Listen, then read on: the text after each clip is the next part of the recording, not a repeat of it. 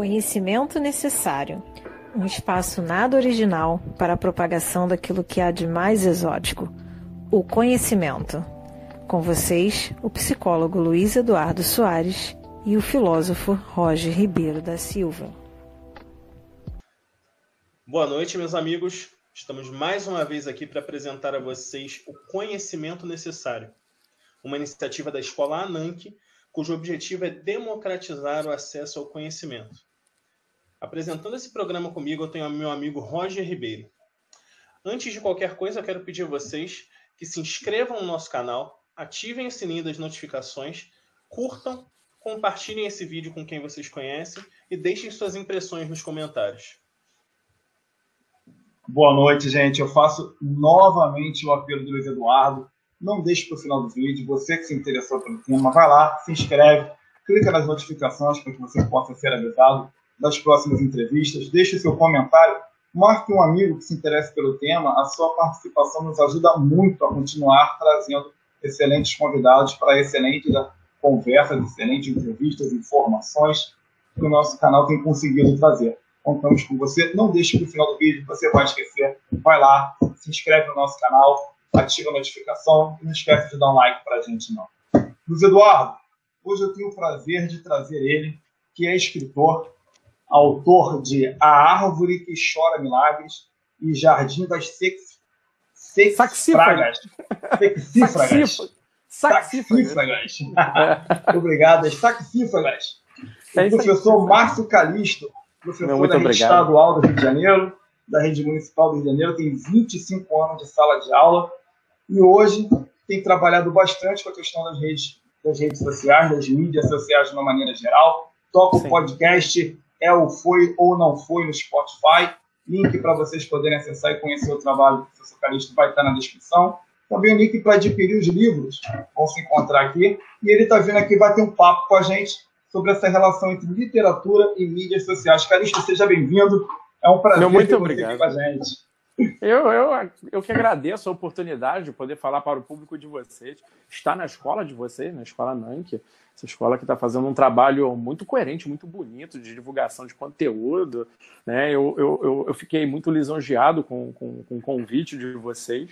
Né? Fazer aí a ressalva, né? porque eu sei que o título de meu, de meu livro de poemas não é um livro, não é um título fácil, né? Jardim das Saxífragas. Né? Eu treinei não cara. Você sabe, é, é, você sabe, eu vou aproveitar o ensejo é, na verdade, eu estava lendo o Coelho Neto, aproveitando, né, a gente está falando aqui das mídias sociais. Eu, como professor de literatura que eu sou, eu nunca consegui ter acesso a um livro físico de um autor que é conhecido como Coelho Neto, né, que é até ao nome de um bairro aqui no Rio de Janeiro. Nunca conheci a obra dele, aí com esses modelos de divulgação hoje de e-books, né, pelo Google Play, pelo, pelo, pelo Google Book, pelo Kindle e tal, muita da obra desses caras está de graça na internet. Aí eu fui pegar um, um livro do, do Coelho Neto, né, o Mano, que é um livro que ele escreveu para o filho dele, né, o filho dele faleceu, foi jogador do Fluminense, faleceu em campo e ele escreveu um livro de saudade para o filho dele e eu encontrei esse termo, saxífragas, né, Achei bonita, a sonoridade é linda, né? Uma palavra proparoxítona. Não conhecia o sentido de saxífragas e quando eu parei para estudar, falei, cara, que termo é esse? Né? No meu papel como professor de língua portuguesa e literatura, eu fui descobrir que saxífragas é o nome que se dá a um tipo de vegetação, a um tipo de flor que surge em pedras. É. Então, aquela, aquelas plantinhas bonitinhas que surgem em fresta de pedras se chamam saxífragas. Quando eu tive aquilo, eu falei, cara, me veio o título, Jardim das Saxífragas, e eu no próprio celular passei a escrever esse livro de poemas. Então é o meu primeiro livro, todo ele escrito dentro de um telefone. Né? Eu, eu abri o Google Keep, abri o meu, meu, eu estava com o meu iPhone. Então eu escrevi em sala de aula, eu escrevi para os alunos no quadro, pegava o telefone lá no cantinho, adiantava um, dois, três versos, às vezes saía um trechinho todo e saiu o livro todo nessa história. Né? E aqui vem esse meu outro livro. Mas só que eu terminei de escrever mesmo agora no momento anterior à pandemia, então ainda não fiz uma grande divulgação dessa obra. Né? Acabou sendo esse um, um dos nossos problemas. Né? A, a, a, Covid atrasou tudo, né? ao mesmo tempo me dá a sensação de que acelerou tudo. Eu não sei quanto a vocês, no sentimento que nós vamos construir em torno dessa Covid, dessa pandemia, dessa clausura, desse claustro forçado social, o que, que a gente realmente vai tirar de proveito. Eu tenho algumas leituras, eu tenho algumas suposições. Calixto, aproveita então, já que você comentou sobre uma obra, fala um pouquinho para a gente sobre a outra também, apresenta ela para o nosso, nosso espectador.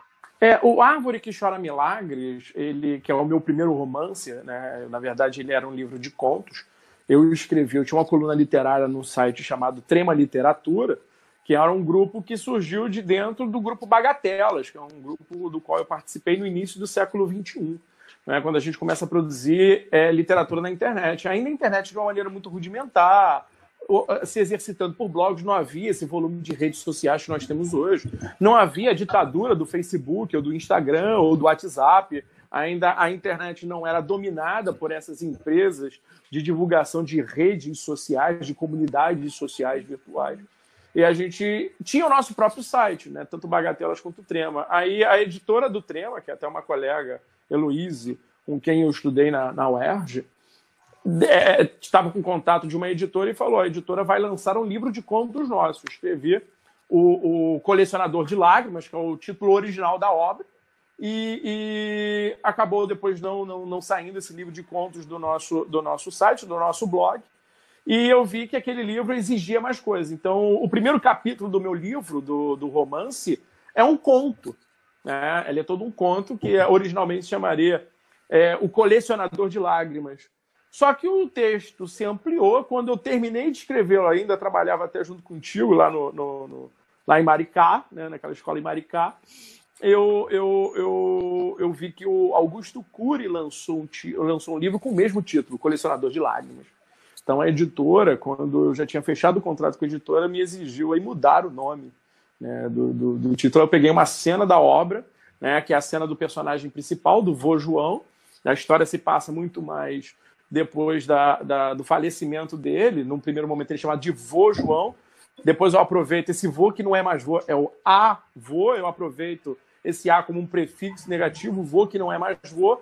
Mas surge em cima do túmulo dele uma árvore, uma, um pé de jabuticabeira, né? um pé de jabuticaba, na verdade, essa jabuticabeira, em que os frutos não são roxos, são esbranquiçados, como se fossem lágrimas é, gotejadas e cristalizadas. Então, em função dessa árvore parecer que ela é, está doente ou não é normal, e como ela surge em cima de um túmulo dentro de um cemitério na Ilha do Governador, eu uso a cena para se passar no, no, cemitério do Cacuia, e é um, um, livro que eu tenho de homenagem a esse bairro de coração, que é a Ilha do Governador, onde eu fui criado. É, é, eu pego esse mito da árvore que chora milagres por ser o mito do avô João, o homem que viveu vírgulas. Então a árvore ela tem forma de vírgula. Você ver que a capa, a árvore é enviesada. Ela tem forma de vírgula porque mostra a história de um senhor, né, que é esse avô João, uma pessoa que eu realmente conheci, uma pessoa que existiu, era, era avô de uma namorada que eu tive na época que eu morava na Governador. Ele me emprestou um livro, que era o livro De Profundes, do, do Oscar Wilde, e esse livro começa com reticências, né? O primeiro, o primeiro parágrafo do livro é sofrer é um instante de longa duração. E o livro começa com reticências. E ele falou para mim, falou assim, o, o, o menino, eu falei, eu lembro bem, menino, lê isso daqui, na época eu estava com 19, 20 anos, fazendo faculdade de letras na UERJ. Menino, lê isso daqui e depois me conta. Nesse entremeio, entre ler e terminar de ler, vô João morreu, seu João morreu. Né? Então eu escrevi essa. Então acabou se tornando o, o, essa história que eu não tive de maneira completa. Ele que faleceu, e eu tô com um livro que começa com reticências. Então eu tenho um verdadeiro hiato nas mãos. Que eu falei, cara, eu vou lidar com isso, como é que eu vou lidar com isso? E a gente mexendo depois nas coisas do, do, do seu João, depois dele ter falecido, depois dele ter ido, a gente descobre uma vida secreta desse senhor, que ele é amigo de Drummond, ele troca cartas com Drummond. O cara é escritor, ninguém sabia que ele era escritor. A, a, a esposa dele não sabia que ele gostava de escrever um poema ou outro. Mas o cara tinha várias histórias incompletas. Aí eu falei, malandro, a vida desse senhor é uma vírgula. Então, o primeiro capítulo todo, alguns parágrafos que eu escrevo sobre eles não terminam com ponto, eles terminam com vírgula. Né? Exatamente para mostrar que a história desse senhor não se deu na sua vida, mas se deu depois dela. Então, eu escrevo esse livro como uma homenagem a ele, né? como um, um reflexo desse contato que eu tive com ele, entre reticências e vírgulas. e escrevo sobre ele, a árvore que chora milagres. Mas ali, obviamente, que tem uma parte que é esse contato com, com a realidade, esse contato com o próprio cotidiano, do que eu vivi com ele, e tem aquilo que é também a própria ficção, né? o extrapolar da ficção, o sonho da ficção, a, a, a, realidade fantástica que a, que a ficção cria. Então, esse é meu primeiro romance. Entendeu? E o meu outro livro, que é um livro de poesias. Eu passo a palavra para o Luiz Eduardo, depois eu queria voltar no tema dos dois, das duas obras, pela forma como elas foram produzidas. Uhum. Mas nesse exato momento eu sei que o Luiz Eduardo tem uma questão que eu acho que se enquadra bastante para a gente seguir a conversa. Luiz Eduardo, manda ver. Obrigado, Roger. A gente acaba conversando, Roger e eu, sobre como a gente tem esse privilégio no momento de ter acesso ao conhecimento, de ter acesso à leitura, apesar de ser um momento um tanto paradoxal, porque nunca se teve tanto acesso à informação, nunca se teve tanto acesso ao conteúdo escrito e nunca se negou tanto saber, né? É um, um momento um tanto quanto estranho e não dá para deixar de falar disso. Com certeza. É, e muito se fala também sobre o papel que as redes sociais têm no sentido de fazer com que as pessoas tenham acesso a conteúdos um pouco mais curtos, um pouco mais sucintos. Eu queria que você falasse um pouco para a gente, Caristo, sobre como você trabalha nas redes sociais essa questão da leitura. É, no meu caso, é, é uma coisa que eu falo muito aos meus alunos e que eu falo até para algumas pessoas que me são mais próximas é que nunca lemos e nunca escrevemos tanto em nossa sociedade quanto agora. A gente produz em uma hora, em duas horas, às vezes um dia, um volume de informação. Não é uma informação de qualidade, é uma informação difusa, uma informação que se perde. Mostra também a imaturidade de nossa sociedade quanto à educação de se lidar com o texto escrito. Tá?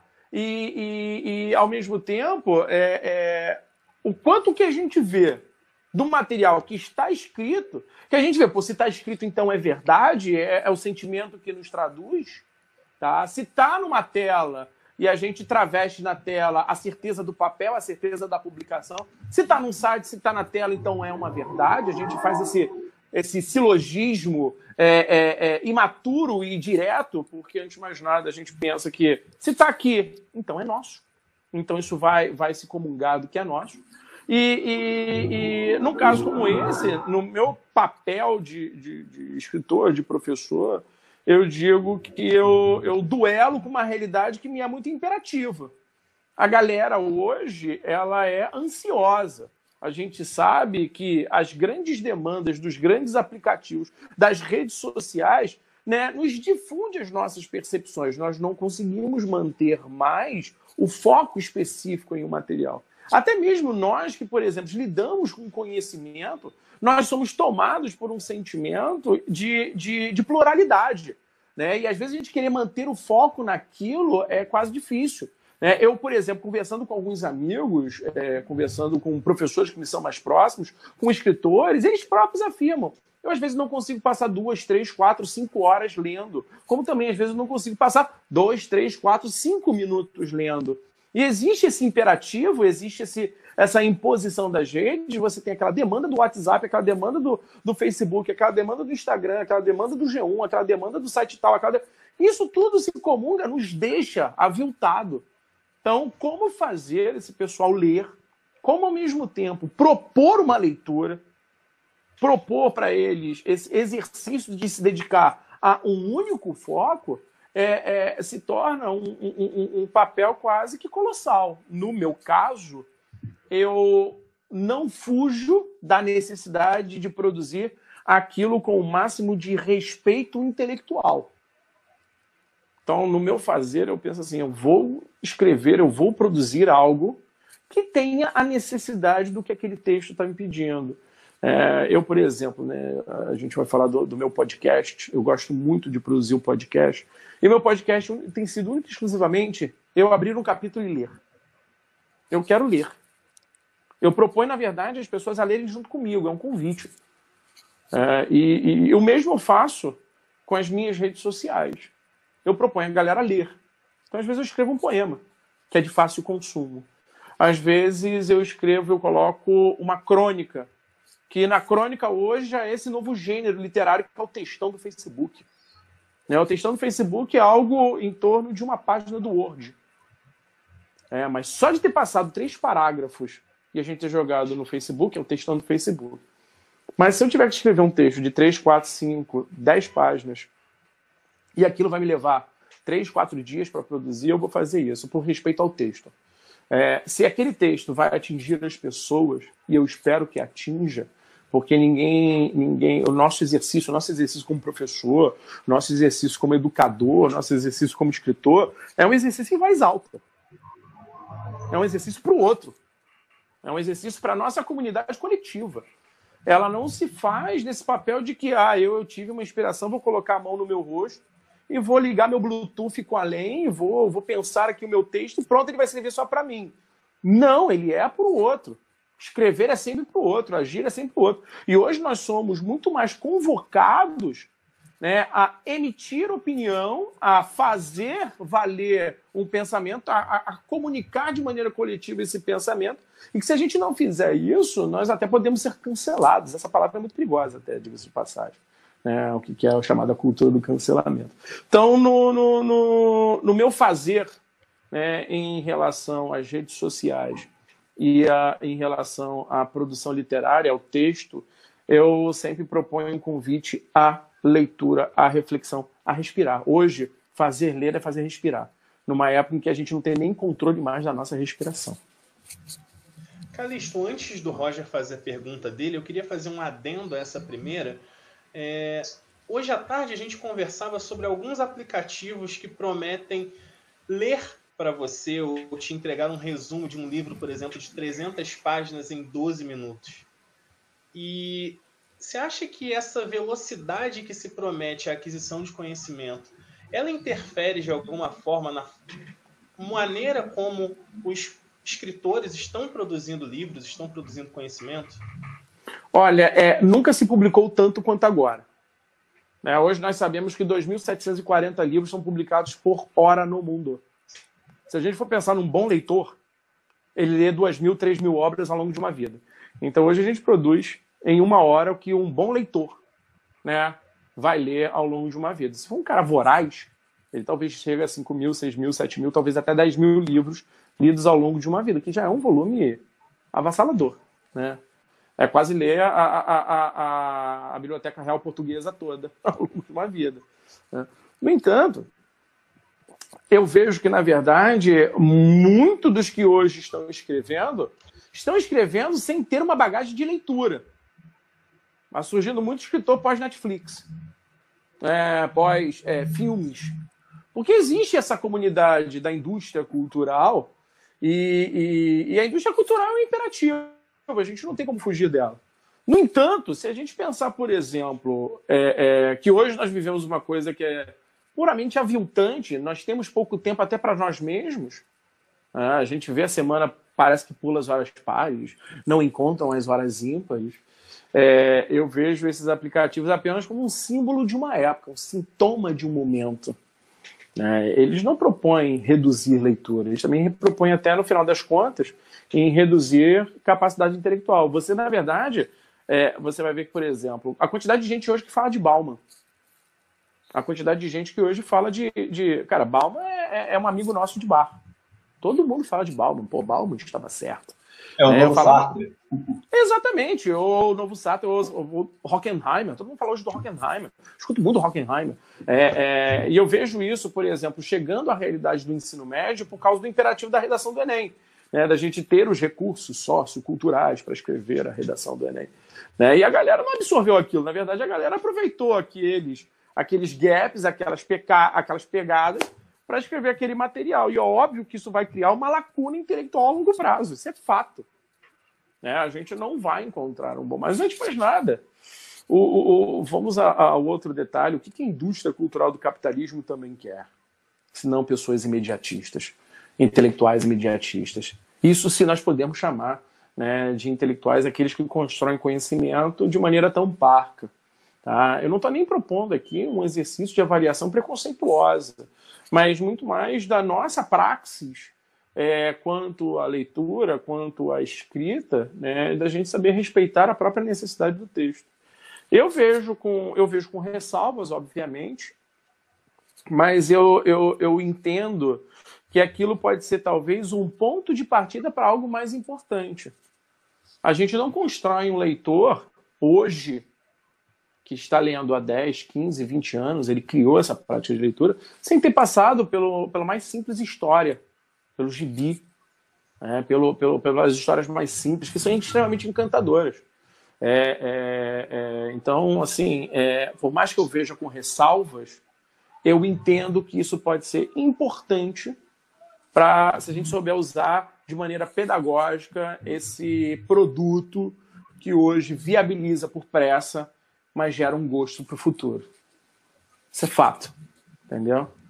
Ninguém bebe vinho sem antes ter passado pelo suco de uva. Calixto, eu ia fazer uma pergunta, mas antes até de entrar na, na pergunta, eu queria um, um, aprofundamento teu. Você trabalha Sim. hoje com um podcast, né? O é ou foi ou não foi. Isso. E eu volto a lembrar, para você que está nos assistindo, o link para o podcast no Spotify vai estar aqui na descrição que você não deixe de conferir o trabalho do Calixto.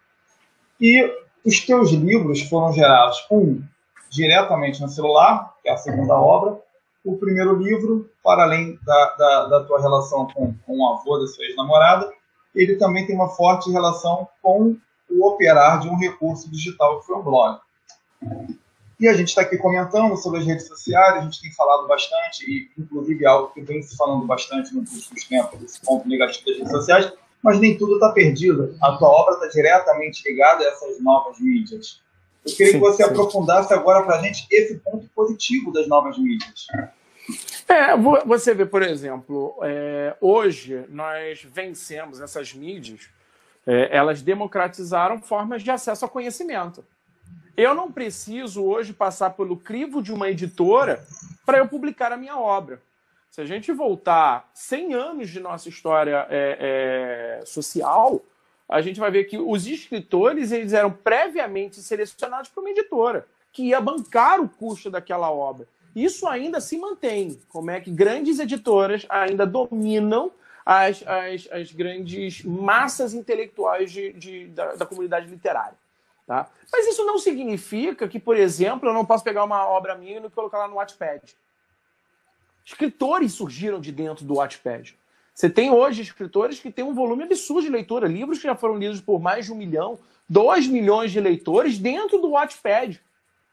E o livro está lá. Ou então, por exemplo, o que é hoje, por exemplo, eu coloquei para vocês os dois links na Amazon, né, dos meus livros, que é onde eu primeiro os publiquei.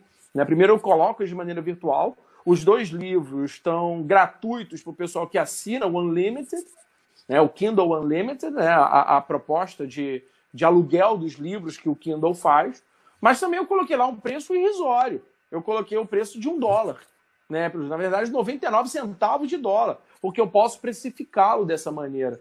Não estou desmerecendo o valor da obra, na verdade, nesse aspecto, apenas demonstrando como é que eles, né, essas duas obras, são fáceis de existir para o meu público, para a galera que me lê, né, sem eu passar por um crivo de um editor que vai falar sua obra está assim, a sua obra está não. E a gente sabe que a grande crítica é exatamente aquele de quem vai ler e que vai chegar e vai falar: Poxa, Calixto, eu gostei muito do que você escreveu. Poxa, Calixto, eu não gostei nada do que você escreveu. É, então, isso é, assim, por mais que eu possa, por exemplo, entregar um grande crítico literário né, e pedir para que ele faça uma leitura coerente do meu texto e fale, realmente isso aqui está muito bom, realmente isso aqui está muito ruim, isso vai depender né, do que o público realmente vai, vai é, é, consumir daquela obra. É, a gente sabe muito bem hoje que nós nos tornamos uma sociedade que é muito visual. Então a capa ela tem um poder muito importante. E que hoje consumir um livro é até muito mais difícil e as pessoas vão preferir ver uma grande série no Netflix. Então a gente lida com essas realidades. Hoje o escritor, principalmente eu que quero, que quero é, escrever o que hoje é considerado alta literatura, que não é um termo coerente até, mas alta literatura, o que é chamado hoje de alta literatura, né? Tem a literatura de entretenimento, tem a literatura é, é, que segue vários outros caminhos. Então, eu que tenho essa preocupação com aquilo que hoje é comumente chamado de alta literatura, eu sei que esse meu público é muito mais restrito. Mas aí também vem do meu respeito ao próprio texto, como eu estava falando. As mídias sociais ajudam a divulgar, ajudam a dar esse lastro para a obra. É, eu não preciso mais dessas outras âncoras. E isso também estimula até os meus próprios alunos e os meus leitores, que se sentem empolgados a escrever, a também abrir seu blog a também abrir seu Instagram. A quantidade de Instagram hoje de poeta é enorme. Né? Que o cara coloca um poeminha lá bem pequenininho, mas muito fácil de ser digerido, gostoso de ser lido. E como é que hoje, cara, explodiu a quantidade de gente. Você tem escritores que surgem hoje no Instagram. Entendeu? E eu acho isso muito positivo. Porque, por exemplo, se você teve uma inspiração para escrever um poema, e acredito que em algum dado momento todo mundo teve uma inspiração para escrever um poema, Publica. Onde? Publica no Instagram, publica no, no Twitter, publica no, no, no Facebook. Publica. Põe para fora. Não se preocupe né, se ele, se ele é, é, vai ser criticado de maneira negativa, porque alguém vai ler e vai falar: cara, aquele seu texto, naquele dia, salvou meu dia. Eu acordei com um banzo, eu acordei com um sentimento extremamente negativo, eu tive um pesadelo li o seu texto, o seu texto salvou meu dia.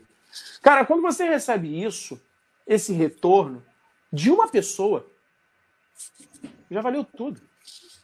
E você recebe isso de maneira imediata. Você vai receber isso de maneira imediata. Para você ter ideia, eu tenho aqui guardado né, umas 230, 240 cartinhas. Uma vez eu fui fazer uma palestra, logo quando eu lancei o, o meu livro, uma professora lá de Volta Redonda, a professora Sheila, ela leu o meu livro. Ela adorou meu livro, ela conseguiu acesso ao meu livro, esse livro, meu livro chegou a ela. É, é, e ela adorou o livro, entrou em contato comigo e perguntou se eu podia ir lá fazer uma palestra é, para os alunos dela. Quando eu cheguei lá, eram alunos de 8 a 10 anos, que não é o alvo do meu livro. Né? O meu livro não é um livro infantil. Ao contrário, tem até cenas de, de, de do personagem principal, né? do, do, do, do rapaz que tem contato com, com o vô João, né, em que ele explode, ele fala muito palavrão. Eu fiquei imaginando ler aquilo para aquelas crianças, né? Mas as crianças adoraram o título do livro. Elas adoraram o desenho do livro. Elas leram alguma coisa do livro. Elas desenharam sobre o livro. Elas me eh, eh, dirigiram perguntas. Então, meu livro, que não era para aquele público, chegou naquele público. Eu tenho todas essas, essas cartinhas guardadas. Né? Hoje são crianças que pô, já tem 10 anos essa história, essas crianças já estão com 18, 19. Né? E ainda são crianças, porque suas, suas cartinhas estão guardadas. Com muito carinho. Até os cartazes que elas fizeram estão todos guardados. Né? Eu guardei na minha, na minha casa lá, da, lá de Araruama. Eu deixo lá bem guardadinho, porque é, é, é, se torna um, um, um, sentimento ainda mais. É um acolhimento que eu tenho. Toda vez que eu vou lá, eu abro aqueles cartazes, eu vejo aquelas cartinhas. É, é uma coisa muito gostosa. E é um retorno impagável. Ah, quantos livros eu vendi? Né? Do Árvore que Chora Milagres, eu lembro que a primeira edição, né, a primeira impressão foi na, na, no dia da, da, da, da, do seu lançamento, lá na, na Multifoco. Né? Porque apareceu muito mais gente do que eu esperava. O que deu de ex-aluno, o que deu de amigo que não tinha. Que apareceram jornalistas que queriam conhecer, que já acompanhavam o universo. Pô, foi muito legal, vendi. Fiz uma segunda impressão, que também vendeu horrores. É, e foi muito rápido. E quando eu coloquei, por exemplo, o Árvore que Chora Milagres, quando eu coloquei no, no, no, Amazon Prime, no Amazon Prime, no, no, no Unlimited, no único dia ele teve 170 downloads. O que para mim é impensável. Como assim alguém, 170 pessoas fizeram download? Aí vem uma lista né, do, do, do Amazon mostrando a origem. Tinha gente do Japão, eu tive duas impressões do Japão. Né, como um escritor aqui do Rio de Janeiro, pô, eu sou um escritor micro. Né? Meu universo literário ainda é muito reduzido. Eu ainda estou construindo ele com muita calma, com muito cuidado, com muita delicadeza. Tem o meu fazer pedagógico que ainda me consome muito. É, como é que eu ia conseguir vender para o Japão assim, se não fossem as plataformas que hoje nós temos de maneira virtual? Elas são fundamentais. Vieram para ficar e democratizaram o acesso à cultura. Ao mesmo tempo em que democratizaram né, o acesso a, a, a toda essa onda negativa que a gente vê na nossa sociedade. Então, são dois lados de uma mesma moeda e, a meu ver, no meu caso, foi muito positivo. Para mim, o resultado foi muito positivo. É, que eu espero fazer isso também com, com o Jardim das Saxífragas.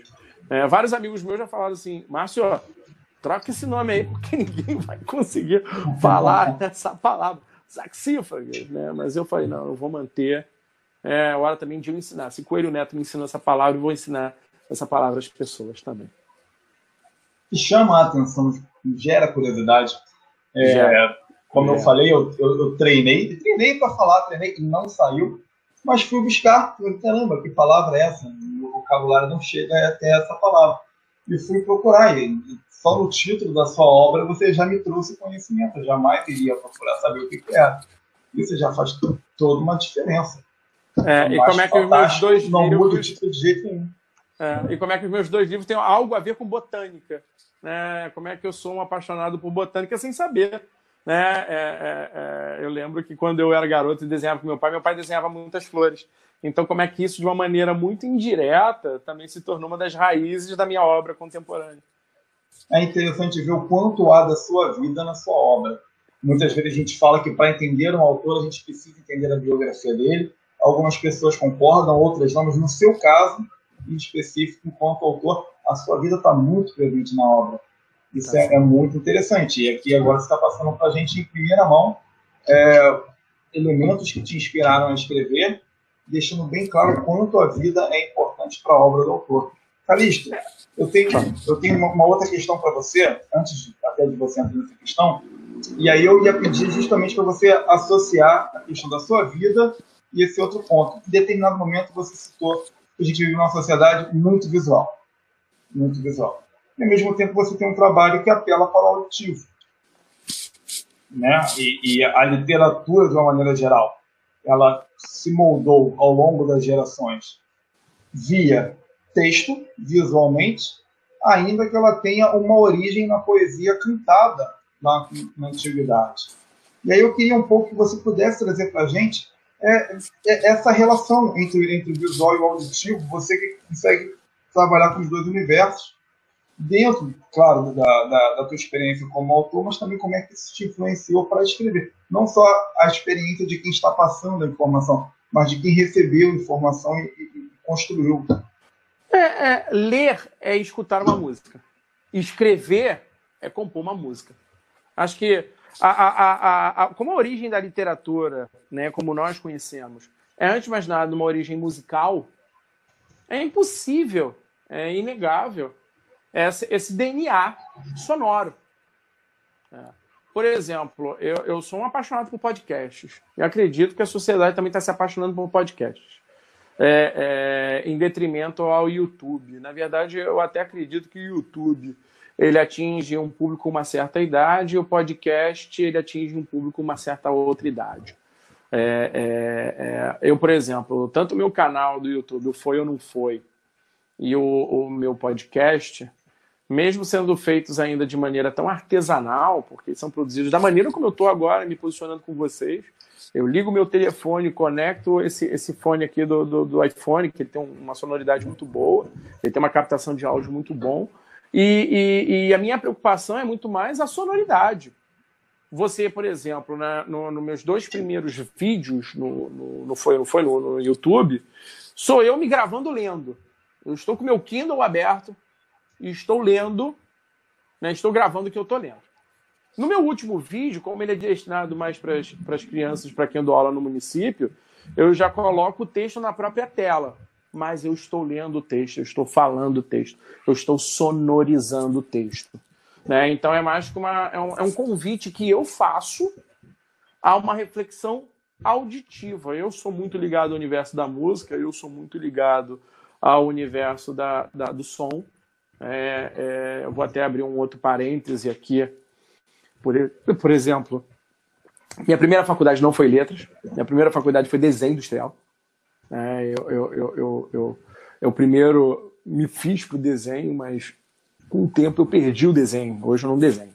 Hoje eu não sei desenhar. Hoje eu não sei compor né, um rabisco que faça assim a percepção, cara, isso é um desenho.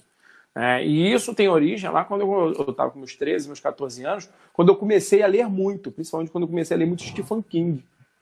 Que aí eu vi que com a palavra eu tinha todos os desenhos na mão.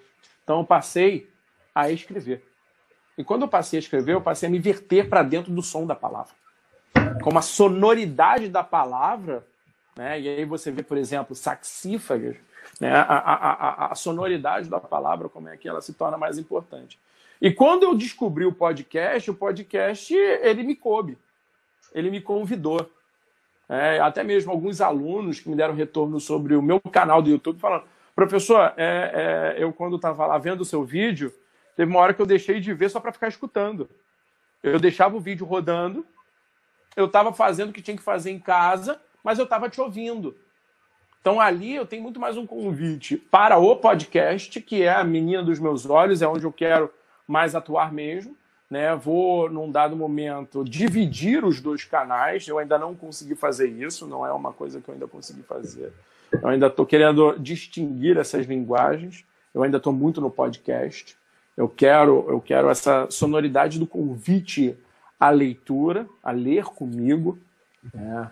E a partir dessa leitura, quando eu terminar de ler esses livros, quando eu terminar de fazer esses capítulos, eu vou convidar né, colegas, professores, é, pessoas que queiram falar sobre aquele livro e estimular a audição e a reflexão sobre aquele livro.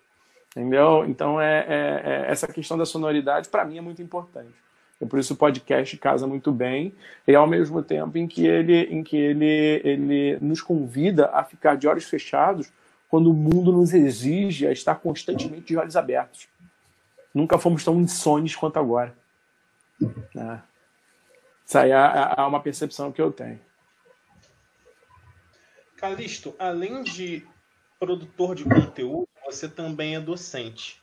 Uhum. Eu queria que você falasse um pouco sobre como essa sua produção literária e esses veículos que você usa para promover essa produção literária podem ajudar esses professores que estão nos assistindo agora, que estão lidando com esse contexto de ensino remoto, com todas as dificuldades que esse contexto e esse momento podem é, trazer à função do docente, como isso pode ajudar esses professores nesse momento? É, eu acredito que a Covid acabou de nos criar o século XXI chegamos efetivamente ao século XXI. Então, quem é o professor do século XXI? O professor do século XXI não é mais aquele cara do famoso cuspe giz. Até porque o giz já não existe há muito tempo, nossos quadros são brancos, e estamos com esses pilões, e acredito que mais cedo ou mais tarde os pilões serão substituídos por laser point ou por novas formas de, de escrever aquilo que já está previamente produzido. A gente vai entrar num fazer hoje que eu acho que é muito positivo para a sala de aula. Nós, professores aqui no Brasil, nós não somos professores, nós somos resumistas. Nós somos teachers, somos ensinadores. Acredito que agora estejamos a um passo de trazer para os nossos alunos uma reflexão maior do fazer de sala de aula, em que a gente vai produzir antes, vai gerar esse conteúdo antes, trazendo esse aspecto de resumo num primeiro momento e a partir dali gerar uma reflexão. Essa é a minha visão. Né? Isso aqui, por exemplo, você está agora perguntando não só para o Márcio autor, mas para o Márcio professor. É, é, no meu fazer pedagógico, é, eu vejo esses artifícios hoje, um canal no YouTube, um podcast, um, um, um, um livro virtual, como instrumentos que nós entregamos previamente aos nossos alunos, que a gente já podia fazer isso, mas antes era muito mais difícil, porque você tinha que xerocar aquele material, porque você tinha que convidar o aluno a, a acessar aquele material. Hoje não, a gente entrega. Hoje eu produzo um PDF, o PDF está em um segundo, dois segundos no telefone daquele camarada, ou no e-mail daquele aluno, né? ou no ambiente virtual, né? onde a escola é, é, é, ancora esse produto. Ao mesmo tempo em que eu somo o meu fazer literário, eu somo o meu fazer pedagógico com esses artifícios. Pô, o Calixto tem um canal no YouTube, o Calixto tem um podcast. Galera, fiz um material para vocês que é uma coisa que eu estou fazendo, que eu estou lendo agora, são os livros que estão caindo na UERJ e na FUVEST. Né? Ao mesmo tempo que eu estou produzindo para os meus alunos do, do, do, município, lendo com eles O Pequeno Príncipe.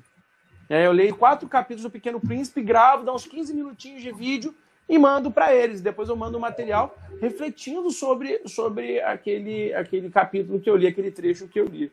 Eu hoje, por exemplo, estou lendo Pequeno Príncipe, estou lendo o, o 1984, eu estou lendo o, o, o, Triste Fim de Policarpo Quaresma, que são livros que são alvos de vestibulares. São livros que hoje é, é, pertencem a uma comunidade educacional específica. Mas, antes de mais nada, não são livros que se esgotam nessa realidade.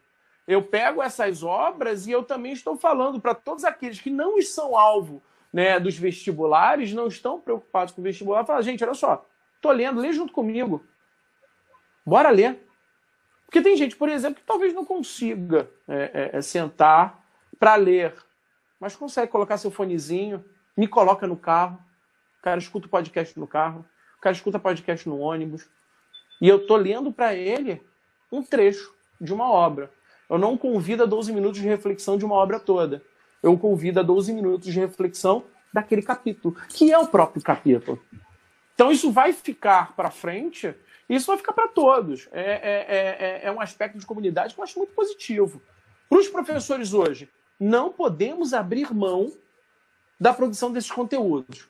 Não dá mais para a gente ficar parado esperando que as coisas aconteçam. Precisamos desse protagonismo. Precisamos produzir. É, eu, por exemplo, é, é, meu canal no, no, no YouTube, meu canal no podcast, eles ainda são a meu ver, rudimentares, são pequenos é, é para o universo que, eu, que, que, que se abre com a internet.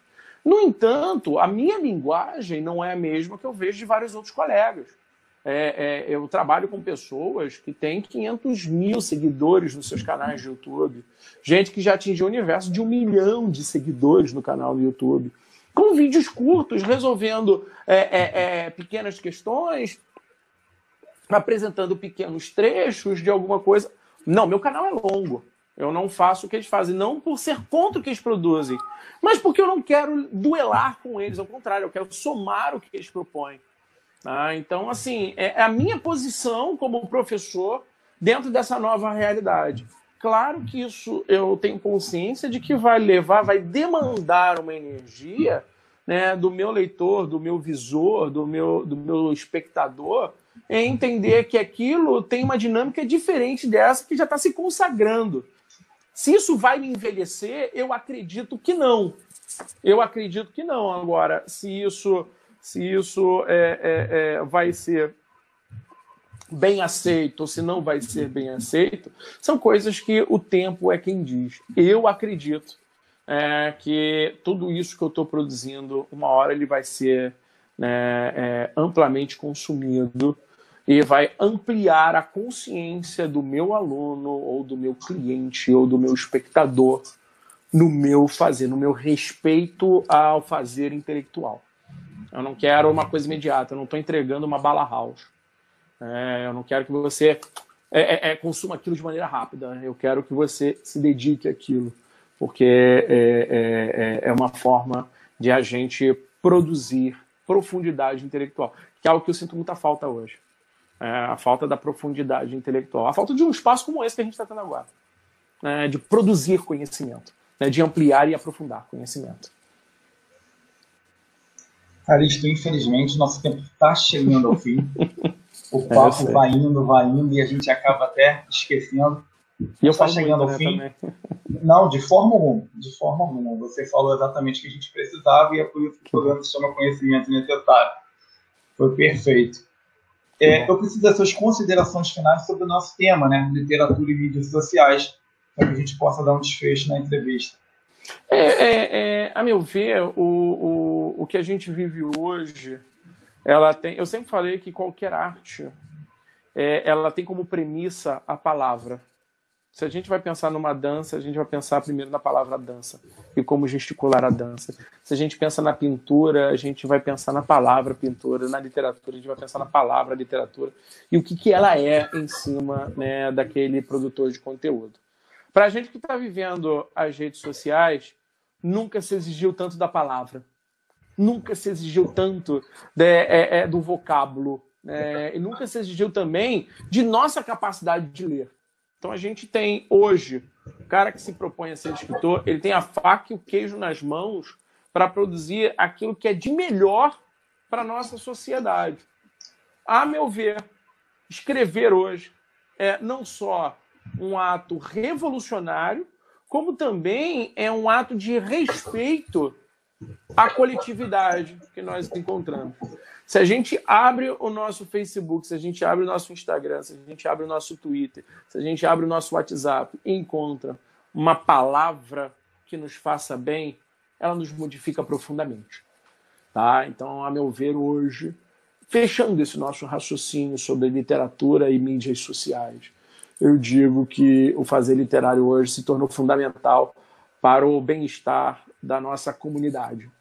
Entendeu? É, é, é, é basicamente hoje fundamental e para a gente que está vivendo essa situação de clausura, esse claustro forçado, é, é, como é, se tornou fundamental essa preocupação com a saúde coletiva, com as avaliações é, e como a palavra ela tem um poder fundamental para gesticular essa, esse benefício coletivo. E como a literatura pode entrar muito bem nessa história, a ponto de se tornar algo que é fundamental para o nosso cotidiano. Calixto, o teu trabalho está online, é, todo mundo pode ter acesso. Com Antes certeza. do Eduardo dar o término do nosso programa, queria que você fizesse aí um apelo ao pessoal para conhecer o seu trabalho, redes sociais, canal, podcast, link para acessar o vídeo. Eles vão estar todos na descrição, mas eu gostaria que você desse as orientações ao, ao pessoal que está assistindo. É, é, antes de mais nada, agradecer esse momento, agradecer esse espaço aqui com vocês. É, galera, eu tenho um, um, um Instagram chamado @calisto_poeta, que é onde eu publico o meu material de poesia. É, é, eu tenho um canal também como professor, que é o professor underline Calixto no Instagram, mas o meu canal no próprio, no próprio YouTube, que é o Foi ou Não Foi, o meu, o meu podcast também, que é o Foi ou Não Foi. Né? Nesse podcast eu também vou colocar agora umas pílulas literárias. Eu também sou autor de um site chamado articult.com, eu sou colunista de literatura desse site, do articult.com, e o Articult agora está com uma, uma campanha para gente falar de poesia, um hashtag, né? uma tralha né? É, é, chamada hashtag, chama, é, é ele fala sobre, sobre é, é para gente falar de poesia, que está lindíssimo, a gente já chegou já a 100 poemas, publicados e lidos pela comunidade na internet. Qualquer pessoa pode produzir isso. Também vou colocar isso no meu, no meu, no meu podcast. E, e, galera, tem os meus livros, né? Tem o Árvore que Chora Milagres, que é o meu, meu primogênito, e tá vindo o meu segundo agora, que já tá online também para vocês, que é o Jardim das Saxífragas. Né, o meu jardim de belas flores, que na verdade ali metaforiza uma epopeia da descoberta de um homem sobre o seu fazer, a sua pisada nessas flores, mas como pisar nessas flores também faz o homem ser inundado por essas flores. E aí vem essa epopeia da descoberta temática desses temas contemporâneos e como o, esse jardim só se floresce a partir do verdadeiro passo de um homem, do verdadeiro passo do fazer né, do indivíduo político. Então, estão aí minhas obras, né? Queria agradecer a você, Roger, a você, Luiz, cara, muito obrigado pelo momento. É, é, parabéns pelo trabalho que vocês estão fazendo, ele é fabuloso. E, é um canal que precisa ser amplamente conhecido. E olha, meu, muito obrigado. Nós é que lhe agradecemos, Calixto. obrigado. Muito obrigado querido. por partilhar esse momento com o Roger e eu. Eu que agradeço. Agradecemos também a sua audiência e lembrando, reitero o convite, que você se inscreva no nosso canal, ative o sininho das notificações, curta, compartilhe, comente sobre esse vídeo. O link para as redes sociais e para a obra do Calixto vão estar na descrição desse vídeo. E boa noite. Uma boa noite. Obrigado, Calixto. Eu que agradeço. Obrigado.